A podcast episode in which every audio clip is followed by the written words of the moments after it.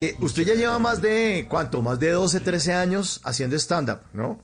Stand-up como tal, sí, más o menos, pues, yo, eh, lo tiraría más hacia los 15 años, más o menos. Sí, sí, 15 años. ¿Ha cambiado en algo? Le- se lo pregunto por la censura, ¿no? Porque uno ahora dice algo y, ¡ay, no! Uy, no, no, ya ahora, se, uy, ahora se dice afrodescendiente.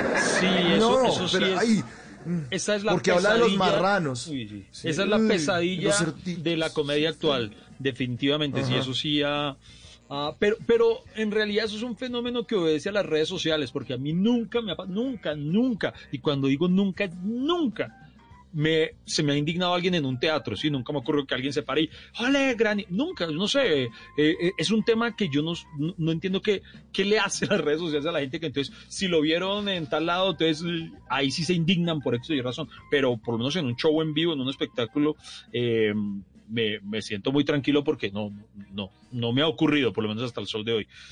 Pero en las redes sociales, digamos, subir ya, socializar una rutina de esas a, a, a través de una red social, sí, siempre, siempre va a generar. Y hay gente, ¿usted se acuerda tan bonita esa época en la cual a uno lo puteaban por algo que uno decía? O sea, por lo menos Sí. por algo que uno dijo, no por algo que Sí. entendió la otra persona. O sea, porque es que a mí Sí. lo que más me molesta es cuando tergiversan. Yo, por ejemplo, me precio, creo yo, de tener un humor respetuoso. O sea, hoy en día hay humor muy transgresor, que humor negro y todo eso, y lo respeto, pero no lo practico, tal vez. Yo diría que mi humor es muy respetuoso. Y con todo y que me jacto de ello, usted vea los puteones que yo me he ganado de gente súper indignada y ofendida, pero por unas cosas que, que yo y que yo quedo aterrado. Y yo, ¿es en serio que me estás levantando por esto? Eh, porque hay cosas que se caen de su propio peso que uno sabe, si digo esto, obvio, me van a a levantar. Pero, mm, pero ahí me gano unas levantadas por cosas que son completamente inauditas. Entonces eso sí es una, una lamentable pesadilla actual de, de la comedia. Hoy en día sí uy, se padece muchísimo eso. La corrección política llegó a un nivel desesperante, la verdad. En las noches la única que no se cansa es la lengua.